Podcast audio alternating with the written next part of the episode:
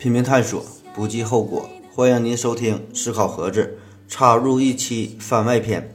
我眼中的逻辑思维，这是我们节目开播以来首次跟风做的一期节目。为啥要说这事儿？原因呢很简单，因为前几天呐，我去成都耍去了。这个拜水都江堰，问道青城山，看了大熊猫，春熙转了转。火锅味道美，姑娘真好看，让自己彻底地沉浸于这秀丽的山水之中，感受自然的神奇与绚烂，暂时忘却了尘世的纷纷扰扰，仿佛时间在这里按下了慢放键。旧街老巷，青瓦古砖，杜甫草堂，许多我不知名的古树，苍劲挺健，破茅屋里。依稀有少陵的瘦影斑斓，武侯祠边三国英雄的轶事应在不停的流传。宽窄巷子里，那一个又一个月缺月圆，花开花谢，谁挽了谁的手，谁填了谁的忧伤与无尽的缠绵。清溪古镇里还有啥还有啥的，差不多了啊，我有点编不下去了。这个美好的时光啊，总是短暂的，生活呢还得继续，这个日子啊还得一天一天的过，这个节目啊还得一期一期的做。在成都耍的这几天，当然是没能整理文案了，所以呢，一回到老家，满眼已是黄叶堆叠，双锁灰墙，马上呢我就又要投入到这个重复的劳动之中，这个生活啊。本身呢，也许就该这个样子。其实下一系列的这个主题呢，我已经想好了，这个大概的内容呢也梳理的差不多了，但是具体的文案还没有整理成文出来。呃，具体什么题目暂时还保密。嗯，所以呢，今天就临时插了这么一期节目，就是我就缓冲一下，聊聊这一阵子很火的一个话题，就是关于罗振宇这个逻辑思维的骗局这个事儿。嗯，说说关于这个知识付费到底是不是大忽悠？毕竟啊，我目前从事的这个行业与这个内容呢，也多少有点关系。姑且算是这个播音主持专业这个科普节目吧，反正我自己是这么认为的。所以呢，我就谈谈我个人的一些体会。那么，首先我声明一下，就是我呀不是罗胖的粉儿，也不是罗胖黑。嗯，而且呢，以下的内容啊，仅代表我个人的观点，与这个喜马拉雅平台呀没有一毛钱关系。如果觉得不合适呢，就把这段给我掐了。嗯，我想啊，我和大多数的朋友一样，都是从这个喜马拉雅平台上这个音频节目中认识到了罗胖的逻辑思维。其实呢，我个人感觉呀，我真的得叫人家一声这个罗老师。反正呢，我是从他的节目中是学到了不少的东西。这里边呢，既包括具体的知识内容一些要点，也包括呢一些思维的方式。呃，他这个最早的节目啊，大概是从这个二零一三年就开始了，然后呢一直是持续到了今年的年初，呃，然后就开始摆脱这个喜马拉雅平台了，这个成立了这个得到 APP 嘛，然后开始这个卖台历呀、卖月饼啊、卖大米之类的。那么，在许多人的眼中，他的这个行为啊，就是从一个这个读书人变成了一个卖书人，从一个知识普及者这个身份变成了一个赤裸裸的商人。更重要的是啊，他贩卖的不仅是知识本身，更是一种对于知识的恐慌感。就好像啊，每天你不听点他的节目，不学点知识，自己呢就落后了，就没能进步。特别是在这一个知识大爆炸的时代，问题呢并不是这个知识太少，恰恰相反呐，是这个知识太多了，多到我们不知道应该学些学一些什么，应该呢具体怎么去学，怎么去做。然后呢，这个罗胖他就站出来了，振臂高呼：“听我的，跟我走，我告诉你们什么是最高效的学习方式，什么是最有用的知识，听我的那就足够了。当然得花钱呢，你听他的。”那么这个时候，这个群众的眼睛呢也是雪亮的，我们也感觉到他的这个节目啊越来越变味儿了，越来越不那么单纯了，这个商业气息越来越浓了。特别是最近极为火爆的一篇文章，把这个罗胖和他的这个付费知识这个问题再次推到了风口浪尖之上。这个文中就写到啊，这个得到 APP 它这里边的这个内容产品呢，呃，基本就属于二道贩子的产品，不够系统，也是比较失真。更多的这个意义上啊，只是满足于绝大部分不喜欢读书的人，却又呢被称之为读书人的这种虚荣心。手机中呢是否有这个得到 APP，似乎呢就变成了爱学习的人和不爱学习的人的一个分水岭。这篇文章是怎么说的呢？我大概读一下这个开头吧。嗯，说呀，我有一个朋友，他叫刘刚，他的一天呢是这样度过的：早晨这个闹钟响起，一睁眼睛。就得抓起手机，打开这个得到，然后呢，倾听六十秒罗胖的教导，然后刷牙吃早饭，打开喜马拉雅，完成三十分钟的音频节目，然后出门上班。呃，地铁上呢，再次点开呃知乎 Live，听几个这个知名的答主啊，呃，经验的分享。然后中午吃饭的时间呢，又得抓紧学习如何成为写作高手。啊，下班的路上呢，再次打开得到。呃，我在上面订阅了五个专栏，然后吃完饭上床，打开直播，听李笑来的《普通人如何实现财富自由》。然后呢，这个刘刚啊，带着满满的充实感，终于无比欣慰地进入了梦乡。每天呢，他都是这样度过的。因为呢，这个时代呀，变化的太快了，担心自己的知识不够用，因为别人懂的东西你自己不懂，你呢就会落后于他人。因为这个未来呀充满了不确定性，害怕呢自己被这个社会所淘汰，所以这样这个知识的焦虑症患者每天呢都会利用所谓的碎片化的时间来学习，让自己呢始终保持一种在学习、在进步的这种姿态。但是学习这事儿啊说起来简单，具体学什么？那么这个知识爆炸的时代。每分钟产生的信息可能呢就要超过过去这一百年、一千年知识的总和。那么那些想要学习的人就要面对一个巨大的问题，就是呢不知道如何筛选有用的知识。所以呀，这个时间就是世界上最为短缺、最为宝贵的资源。所以呢，每个人都在努力寻找成功的捷径，希望呢在最短的时间内掌握最有用的技能。那么这个时候，这个罗胖他呢就站了出来，大手一挥。跟我来，于是这个知识付费就诞生了。你不会选，那我帮你选；你不知道学什么，那我来告诉你你要学什么。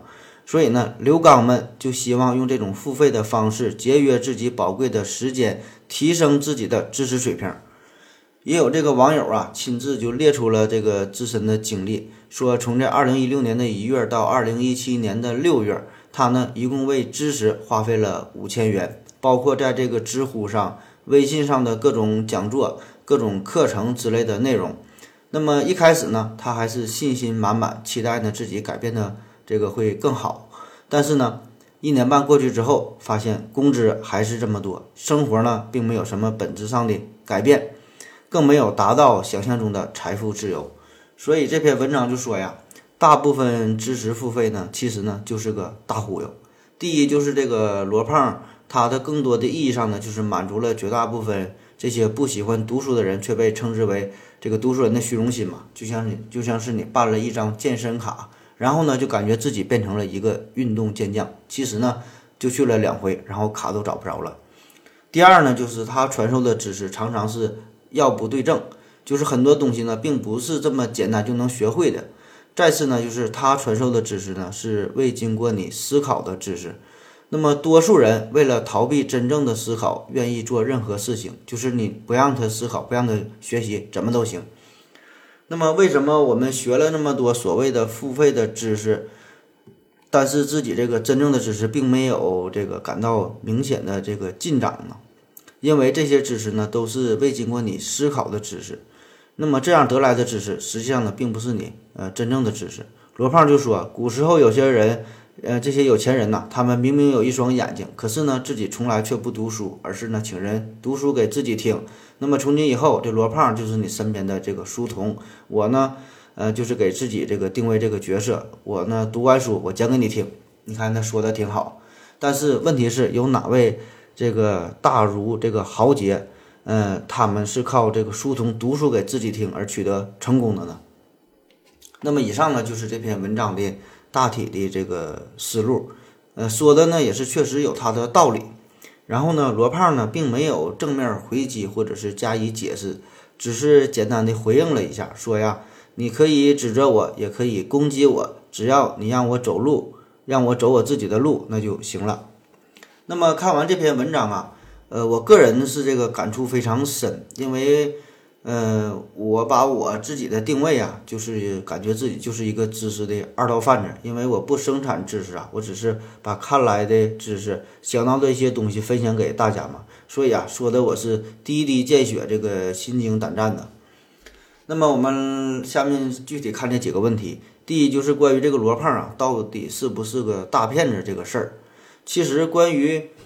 这个是不是骗子？这呢就是交易双方定位的问题了。那比如说你投入了时间成本，你投入了你的感情，你投入了金钱，没能得到预期的回报，那么你可能就感觉自己就被骗了呗。所以在发生交易之前的这个契约，双方达成的这个契约，这个事儿就非常重要了。那么在这个喜马拉雅平台上，这个罗胖做节目的初期，几乎呢没有人听到说他是骗子的声音，因为那个时候他的节目呢是不收费的。并没有这个资金成本的投入。其次呢，就是我想大多数的听友听节目，多半呢就是开车时候听啊，坐车时候听啊，或者是睡觉之前听啊，就是有个声音陪伴而已，并不是说非得我听你节目学到什么，获取什么知识，不会说的沐浴更衣呀，呃，净手熏香之后才来听你这个节目。所以呢，并不存在这个时间上的欺骗。那么这个问题呢，就是出现在这个收费之后，也就是说，它这个得到得到 APP 上，因为我们多数人呢，基本都是这样，就一旦这个事儿啊与金钱挂钩了，那么这事儿呢就会变得极为的敏感。那比如说，你花了一百九十九元订阅了薛兆丰的这个北大经济课，或者是李笑来，呃，这个什么通往财富自由之类的这些专栏，那你花钱了，那多数人的想法就应该是，我在听了你这个节目一年之后。可以呢，让我的每月的工资从两千块钱涨到三千块钱。我呢，并不想了解什么经济社会运动的规律，也不想什么构筑经济学的思维呀，培养什么经济学品味呀。我的目标很简单，就是赚钱呐，就是涨工资啊，就是达到财富自由啊，就是不上班我就能自由的生活呀。那么这个时候问题就来了，你听了他这个节目一年之后，一百九十九这个钱也花了，那么你除了记住。什么基尼系数啊、恶意收购等等这几个专业术语，以及一些有趣的商业小故事之外，你的工资没有任何改变。那么这个时候，你就会认为罗胖你就是个大骗子。说好的财富自由呢？说好的美好的人生呢？怎么啥也没有呢？我学会了富人的思维，可是有个毛用啊！我还是天天挤公交，天天买地摊货。那你看，我这幺九九也花了，书也买了，班儿也报了，专栏也定了，我怎么还没成功呢？我怎么什么也没学会呢？那么关于这个问题哈，我的理解就是，对于这类与个人投资啊、人生规划之类的内容，其实早就有了。这个罗胖他的内容呢，其实也就是换汤不换药而已，内容上并没有什么实质性的改变，只是换了一个呃传播的载体罢了。比如说早早些年就是非常流行一类书啊，就是什么呃富爸爸穷爸爸呀，什么人性的弱点呐。呃，比尔盖茨给青少年的忠告啊，巴菲特永远不会说的秘密啊，洛克菲勒年轻时都经历了什么呀？等等这些书非常火，似乎看了这些书马上创业就能成功。那么现在呢，是因为有了网络，所以呢，只是换了一种洗脑的方式，呃罢了，所以这本质上没有什么差别嘛。当然了，这个罗胖和他的朋友们那些音那些音频呐，呃，必然也是包含着自己的心血和这个独到的见解。所以呢，人家卖这个价啊，确实也有道理，也是值这个钱。那重点是，就是你千万别把他这些东西奉为圭臬，顶多呢只是一个入门级的读物罢了。那么一方面，你不可能通过简单的学习就真正的迅速的掌握精通一门学科的精髓。就算是什么，就像是什么那个许多的书啊，什么呃十分钟速读世界名著一样，你看了感觉也是毫无意义。嗯，顶多就是了解这个一个这个故事的梗概，感觉这故事写的也太无聊了，这事儿怎么还能是这个世界名世界名著呢？那么另一方面，就是你学习了，你也真正的掌握了一些理论上的内容，但是呢，这些内容很难应用到实践之中。正如这个前文所说，就学习这事儿啊，必然要经过自己的思考、自己的实践，然后呢，真正才能去获取，才能有用。这个世界上本来它就没有什么捷径嘛，什么马云呐，什么扎克伯扎克伯格哈这类的神人这些事儿，那这些事儿那是根本无法复制的，你学也学不会。天时地利人和，这呢是缺一不可的。这老祖宗早就告诉过咱们了。嗯，这事儿还真就不是什么迷信哈。那么任门任何一门学科啊，都没有什么速成的大法，所有赚钱的赚钱的方法啊，都在这个刑法里边写着呢。如果你把这个罗胖当成一个嗯教年轻人如何创业的人，那么他最大的资本或者说他的底气，就是来源于他本身恰好呢是一个成功的创业者。那么这个事儿你可以看一看他的人生的经历，确实人家是有两把刷子的。他呢可以用自己的例子告诉年轻人：“你听我的，没有错，因为呢，我就是个成功者呀，确实如此。”那么这个时候，鬼迷心窍、鬼迷心窍的我们，会自带有色眼镜的相信这个带领我们通往财富之路的自由的、通往财富自由之路的这个人。所以啊，我们说这个罗胖他错了吗？他骗骗你了吗？其实并没有啊，他说的这个事儿啊，真是有理有据，甚至呢，很多都是掏心掏肺的话。但是这些话并没有个鸟用，你学来了也没有用，没法呢帮助你达到这个事业的巅峰。只是呢你自己这个一厢情愿罢了。正所谓是慈不长兵，义不长财嘛。我们呢不要用这个道德去评价人家，因为毕竟罗胖人家也没做什么伤天害理的事儿，嗯，就是咱们一厢情愿嘛。那就算是人家原来是一个知识分子，是一个文人，是一个媒体人。那么现在人家可以说我转型了，我是一个商人，我就想赚钱，你又能把他怎么地啊？而且呢，人家确实做的很成功啊。那么起码作为一个商人来说，这呢也是一个这个标杆级的人物，这呢真是我们应该去值得学习的地方。第二啊，说说这个关于知识付费的问题，嗯，还是关于花钱的事儿。那么在世界上，什么东西最值钱呢？其实真就是知识最值钱了。最值得付费了，因为知识就是力量嘛。但是因为现在获取知识的渠道太多了，特别是咱们这个年代，书籍呀、网络呀、音频呐、视频呐、各种 APP、各种软件啊，只要你想学，随手呢都能得到各种各样的知识。这个手机就是一个无限的知识的一个接入口，甚至你想学怎么开飞机呀、怎么制造原子弹，这事儿都不成问题，只要你想学，真的就能找得到。所以啊，这个知识这又显得呢非常的不值钱。就比如说我的节目吧，那么我做过了，呃，做过一个系列，比如说讲这个水熊虫。那么大家一听这玩意儿好像也听过，就是挺厉害、挺强悍的一种生物嘛，什么高温高压呀，呃，低温真空啊，什么极端的环境都能生存下来，嗯，大概也能听到。那么如果想稍微再深入了解一下，那自己百度一下，呃，搁网上随便查一查，那这些信息呢都能看得到，很简单，没有什么复杂的事儿。所以我的工作呢，只是把这个文字的内容转化为了有声的东北话而已。那么中间呢，再喝个水、尿个尿也就完事儿了。那要说这玩意儿要是也能卖钱的话，那确实也有这个诈骗的嫌疑。你就去三幺五告我，那也是一告一个一个准儿哈。但另一方面，关于这个知识付费这个事儿，其实呢，呃，也是早已有之。这个知识啊，确实有它有价值的地方。嗯，比如说最简单的，就是前几天我不去成都旅游嘛，去成都耍去了。那去了都江堰这个地方呢很有名，大概的历史呢咱们也都是听过，就是李冰父子啊怎么修这个都江堰之类的这个事儿。那么真正去看了，其实呢也就是不过如此，真是没啥好看的，就是一条大河，然后一分分成了两条小河嘛，什么内江外江的。但是听导游一讲这个事儿，这个里边具体的故事那内容呢还是非常多、非常丰富的。比如说这个泥沙和这水怎么分开呀？内江外江的怎么分流啊？古人。用他们的智慧如何建成这个这个这么规模巨大的大坝呀？后来建国后又怎么加工改造啊？那这里边的奇闻异事，这些呢就是价值。那这些信息，如果你想这个稍加用心，自己去搜索，自己去整理，那其实确实也是能找到，但是你得消耗你的时间成本呐。而且你看完之后还看完之后还不一定能记住。那人家导游人家赚的那就是这个钱呢。人家边走边跟你说，还给还指给你看，告诉你具体哪个地方发生了什么事儿。所以呢，这呢就是知识的价值，叫一步一景嘛，也叫一步一景哈。花钱呢买的就是这种体会嘛，这呢就是知识的力量。所以你想想，你是想花三小时的时间去搜索这些知识呢，还是花五十块钱给导游让他给你讲解一番呢？对吧？这个选择选择权就在于你了。这呢就是这个知识付费呀。再比如说什么知乎上啊，还有什么之前有什么那个芬达呀，有什么 A P P 嘛。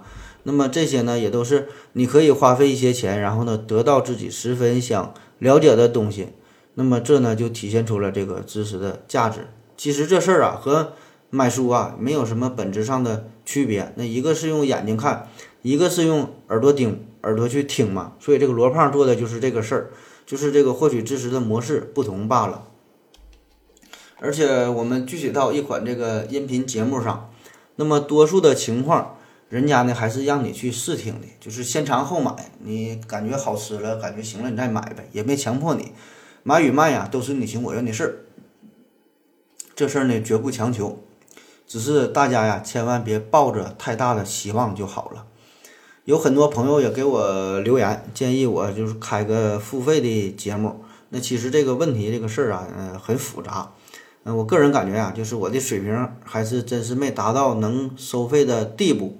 我想，如果我真的开了这个收费的节目，必然呢要削减百分之九十九以上的听友吧。我估计，就算一年九十九块钱。撑死能有十个人订阅也就不错了，那一年下来就是九百九十块钱，这呢也不能让我瞬间达到财富自由，所以呢没有什么太大的用途，而带来的损失呢却是巨大的，因为呢这可能意味着失去一千呃一万多个这个听友，这个失去这个呃一万多个渴求知识的眼睛，这个一万多个亟待拯救的灵魂哈。而且呢，我的这个节目也只是我的副业而已嘛。这个你要是收人钱财，那就得替人消灾。而我能带来什么呢？我还没考虑好哈。所以这个打赏呢，那感觉就不一样了。打赏这事儿啊，就是没有什么道德上的约束。所以你的节目如果做的很烂，你还成天惦记着要收人家的钱，那就是不要脸了。而人家听完你节目，感觉讲的还凑合，给你仨瓜俩枣的，这就是人家对你的肯定和支持了。那不说我自己了哈，继续说罗胖。关于这个知识变现这事儿啊，嗯，有两层含义。第一个呢，就是纯纯的这个科技转化为生产力，嗯，这个是相对比较少数的情况。在这个历史上，嗯，比如说这个蒸汽机的使用啊，这个 X 光的这个发现哈，这些都是极为专业的内容了。那么这些知识转化为生产力，当然就可以带来巨大的经济收入了。当然，对于达到这种层面的人来说，哈，这个钱根本就不算事儿了。那第二个层面就是关于这个知识的二道贩子。那其实吃这口饭的人呢，还是很多的哈。那我就单纯说说所谓的这个科普人，这个本质的差别就是，这些人收不收费，这个赚不赚钱哈。那如果人家要是不收钱，大家可能觉得，哎，这人是个好人哈，是一个大师啊，普度众生，醍醐开悟哈。那如果人家收钱了，可能呢你就觉得你这人不太好哈，太恶心了，唯利是图，利欲利欲熏心，成天录音做节目还想着赚钱，这个图谋不轨哈，这个初衷呢不太端正。那么我倒觉得哈，这呢如果这么认为啊，可能多少有点不太合适了。那还拿我举例子，你比如说我吧，我有正儿八经的工作哈，我有公司啊，嗯，手下很多人呢，还有个秘书，所以呢，我可以高傲的录节目啊，拒绝各位的红包。那你想想，如果一个人以传播知识作为自己的事业，那么他也得这个靠这个吃饭，靠这个生活。就比如说回到二零四九的刘老板哈，嗯，他想以此为事业，但是又不赚钱的话，那无法维持生计，那得咋办哈？你可能会说这关我屁事儿，嗯，反正我就是个听众，你你播讲我就听，你不播讲我就听播别人呗，反正这么多节目，嗯，我我也管不了你。反正你这么说倒也挺有道理哈，我也没法反驳你。嗯，同样这个罗胖哈，那罗胖人家是有自己公司的，嗯，这呢是人家个人的买卖哈，人家也得生活，也得赚钱呐。那这事儿呢，咱也可以理解，嗯，这个凭自己本事赚钱哈，也不不丢人呐。凭本事吃饭，没偷没抢，嗯，这是人家的能耐。当然，很多人就是看到这个一个歪嘴的胖子，成天嘚不嘚嘚不嘚，油嘴滑舌的，靠嘴皮子吃饭哈，对这种人呢可能会产生反感，甚至呢有点无法接受。但是平心而论哈，现在这个社会呀，戏子当道，英雄落泪，这呢岂不是国家更大的悲哀。起码我觉得罗胖啊，这个三观还算是很端正，人家做的还算是一个正义的事业。那如果我们抛开他的商业的这个这个问题，也就是说，假如说他的这一切的行为所作所为这些都是免费的话，纯纯公益的话，那么你会作何评论呢？是不是感觉他就是一个这个智慧思维传播的大使了呢？成为了一个大善人了呢？所以你想一想，到底这个问题的这个纠结在哪儿呢？是不是就是钱惹的？再说说关于这个学习本身的事儿，嗯，最主要的哈，还是说你到底想。干什么想学什么？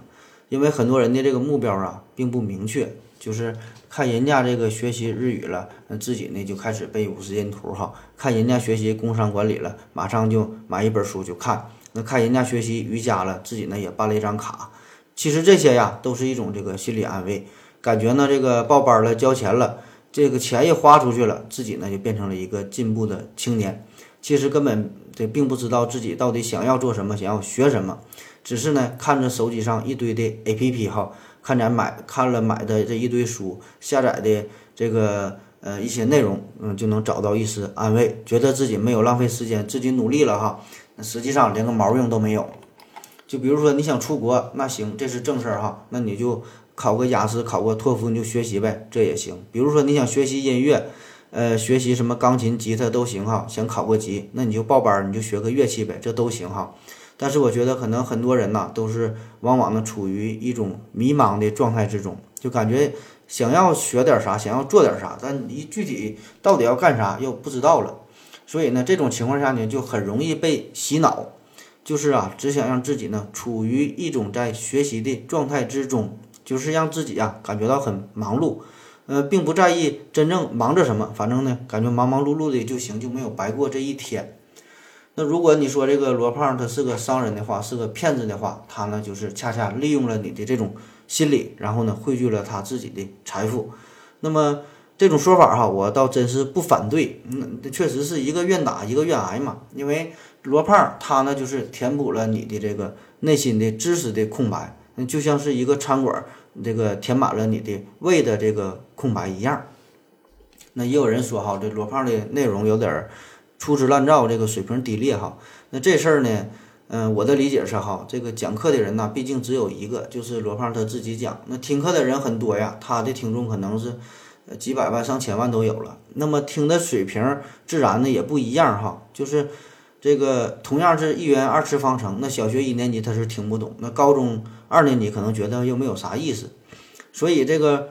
对于同样的内容，每个人的观点那可能就不一样了。那如果从你的专业角度出发，那他的每一期节目那都是粗制滥造、粗制滥造、水平低劣了。那么面对这种情况哈，如果是不花钱的情况下，那你就马上换台呗，也无所谓。那如果你花钱了，你可能就要大呼上当了。关于学习、关于知识这事儿哈，从古到今呢就是这样啊。我划分为三种人，第一种呢就是。想学习的人，真正想学习的人，有水平的人，那么这种人呢，你拦也拦不住。那二一种就是不想学习的人，嗯，看着书脑袋就疼，那这种人就把刀架在脖子上，让他去看，让他去听，那他也呢学不下去。第三种呢，就是处于一种矛盾之中的，就是不是特别想学，嗯，或者说呢，让他学呢也行，也想学，但是又不知道自己应该学点啥，学点具体学点啥的哈，这种人。那么所以这个罗胖之流这些人哈。呃，当然也包括我自己在内，就是呢，能把一些不太想学习的人呢，转化成想学习的人，不知道想学点啥的人呢，你给他讲一讲，可能呢就是培养出来他的兴趣哈。那么如果真能达到这种效果，那就算积了大德了哈。嗯，因为这个人家真正高逼格的有水平的人，根本不会听我这种这个低端的节目了，因为咱做的这个节目就是属于这个呃呃百度百科的水平吧，就是连入门级都不到哈。所以我想听我节目的百分之以五十以上的听友啊，基本都是用来催眠的哈，听听搞笑的段子就完事儿了。嗯，其实真想学啥，学能学个啥也好，有个啥用啊？嗯，这事儿其实也无所谓哈，反正我觉得说不定哪天呢，我就突然给你打通任督二任督二脉了哈，成为了一个那国家的这个这个院士哈，也说也说说不准哈。同样，我觉得这个罗胖啊，他面对的情况呢，可能也差不太多，只是呢，他的走的这个流量啊，就更大一些，这个商业模式啊，就是更成熟一些。所以呀，嗯，你千万就是别想通过这个几期的节目就能拯救个人的灵魂呐，改变自己的人生啊，让自己重拾信仰啊，重塑三观呐，你这根本是不可能的事儿啊，对吧？你想想，你这个大学四年，一年得交这个五千多块钱的学费。嗯，念完四年也就不过如此呗。所以这个一档节目又能有什么真正的作用呢？哈，也就是一听一过，图个热闹哈。千万别把这玩意儿就是太当回事儿了。关于这个逻辑思维节目本身，呃，有一个被人诟病的最大的问题哈，就是说几乎所有的节目的思路都是呢，先确定一个观点或者是结论，然后呢，挑选出有用的证据来证明他的观点的这个正确性，其余呢那些。呃，反例哈，全都给这个过滤掉了。那么这呢，就类似于一种这个律师啊、政客的这种论证的方法。所以呢，每期节目你听完之后都觉得很有道理哈，但是仔细想一想，嗯，又好像差了点什么。那么我觉得这个其实对于一个商人来说呢，也不算什么本质性的问题。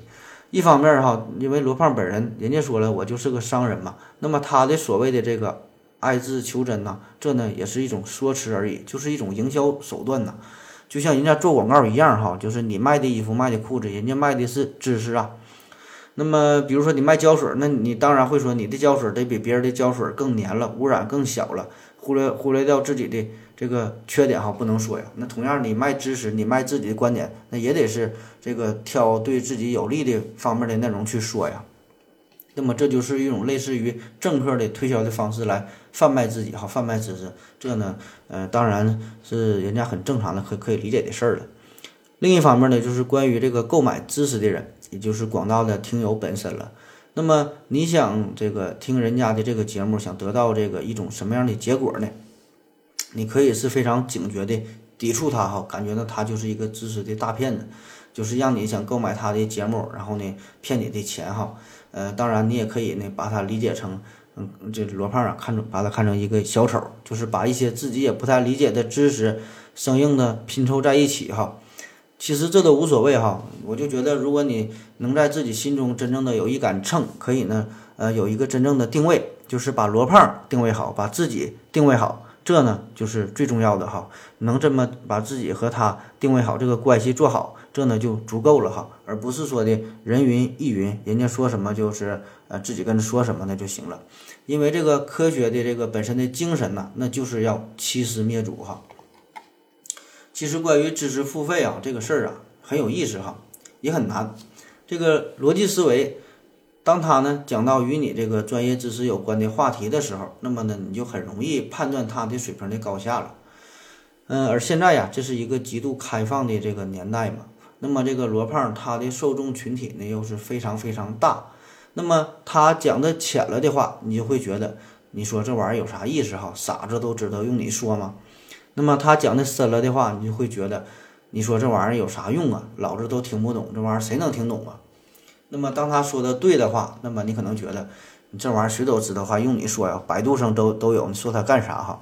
那当他说错的话，那你呢？你必然又是一顿批判了。就你这水平，还出来瞎逼逼啥呀？还敢一年收一百九十九，真他妈不要脸哈！你可能，所以啊，这个怎么说都不对哈。这个罗胖讲的东西，当然咱从专业角度来说，保证有他这个不完善的地方，有他的纰漏哈。就比如说这个于丹讲什么《论语》呀，这个南怀瑾讲什么佛学，那就算是这些大师他们讲的东西哈，我个人感感觉哈，也就是那么回事儿呗，就是他们名气大一点儿，嗯，有一个更大的话筒，能说出自己的声音。其实每个人都有自己的观念罢了哈，只不过呢，你你没有这个发声的机会。所以这个话又说回来了，现在这个知识大爆炸这个时代哈，也没有什么百分之百对的东西。这个知识每天都在都在不断的更新，不断的迭代。嗯，这个你今天觉得对的东西，明天呢那又一个说法了。所以啊，你也没有必要跟一个卖书的胖子较什么真儿哈，愿意听就听听哈。这个罗胖他呢卖书也好，知识收费也罢哈，毕竟人家起码还是。讲了一些历史故事啊，说了点什么最新的科技啊，剖析了一些商业的这个大的呃方向哈，一些这个内容，我觉得这些吧还都是不错哈，起码我觉得还能还能接受，还能听得下去。三观呢也是这个比较端正的哈，起码呢没嗯扭曲你的这个呃人生的方向。那这些呢总比去打游戏啊、看肥皂剧啊强吧哈。那么在知识付费这方面，我觉得呢，他也是是第一个敢吃螃蟹的人，而且呢，而且呢，人家吃的很成功哈，人家呢找到了自己的市场，给自己的人生有一个准确的定位。那么就从这一点来说，我觉得呢，就是呃挺值得佩服的，起码呢，我我觉得我是值得学习的。那么也看到了有一些这个评论哈，说这个逻辑思维啊，说他的这个。呃，社群江湖里边有生意，有人脉，有领袖，有品牌，有骗局，有道义，甚至呢还有佛法哈。但是呢，就是这一切与知识都无关。那我觉得以上这个评论呐，那对这个罗胖那真是一个极高的评价了哈。这个是真事儿哈，并不是反讽。因为这个到底啥是知识呢？到底啥叫知识？你说说哈。叫世事洞明皆学问呐，人情练达即文章。对吧？所以你上面说的这些东西呢，东西呢，其实就是知识本身。如果你把这个知识定义的太为狭窄，那反倒是你的视角不够开拓了。那么我们学习这个罗胖，他本身的这个过程，这也是呃一种知识。那他每天早上坚持什么六十秒啊，呃，提前预售时间朋友什么跨年演唱会，就最近这不又马上又出来了吗？有这个跨年演唱会门票预售。那么这些我觉得也都是我们值得学习的地方哈，能把这个知识。这个卖出去哈，这个变现，嗯，这呢，他用自己的知识、自己能力、自己的水平、自己的阅历，对吧？成立自己的公司，招来了一群人，开创自己的事业，这些这不挺厉害的吗？这不都是值得咱们学习的吗？所以，当你觉得这个逻辑思维已经变味儿了，这个什么得到的商业味儿太浓的时候，那么我个人感觉你呀，还真不是太了解罗胖哈。那么他只是在做自己的事业。那么你觉得，如果有个人每天天天要饭，然后给你读书听，那么这个算好事吗？那到时候你可能又说这个人是个疯子了。反正我是无法，嗯，真正去揣测罗胖他内心的独白到底是什么。也许呢，他只想是赚更多更多的钱；也许呢，他想这个真正的去普及知识、传播文化，这些呢。都是人家个人的事儿哈，人家私事儿咱也管不了。那就比如说这个巴菲特，他所到之处，保证就是闹的这个世界各地不得安宁哈，经济动荡。那么至于这些事儿，咱是称赞也好，谩骂也好哈，个人有个人的评说，嗯，咱也管不了哈。那么至于他自己来说，这呢就是他的追求哈，他就想赚钱呐，他呢就是想在经济上大有作为。那么他能做成自己想做的这个事儿。这呢，对于他自己来说呢，那就是一种成功哈，这呢就是最棒的。那么只要人家也没犯法，对吧？这就足够了。至于缺不缺德这事儿哈，每个人的道德水平又不一样，咱们呢也无法去评判。最后，如果你还觉得这个罗胖是个骗子的话，那么他到底骗了你什么呢？这事儿呢，你自己想一想吧。我觉得可能多半是你自己骗了你自己。嗯，讲一个老掉牙的段子。说从前呐，有一个这有这么个传说哈，说那个海的对面啊有一座金山，于是呢，大批大批怀着发财梦想的人就想出海嘛，想到对面去挖这个金子，然后最后谁发财了呢？这个撑船的这个船夫发财了。谢谢大家。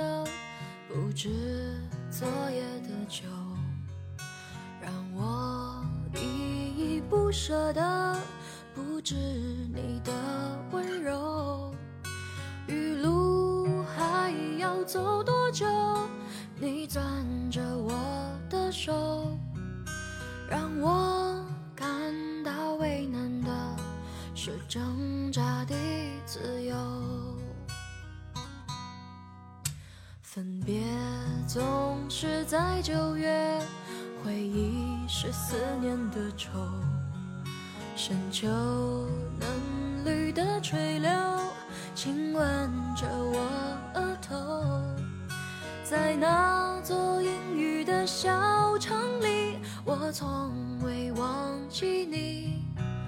成都，带不走的只有你。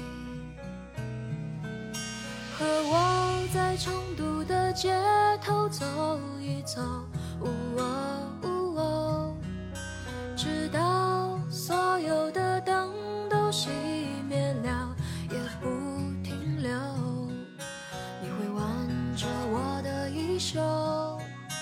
我会把手揣进裤兜走到玉林路的尽头坐在小酒馆的门口。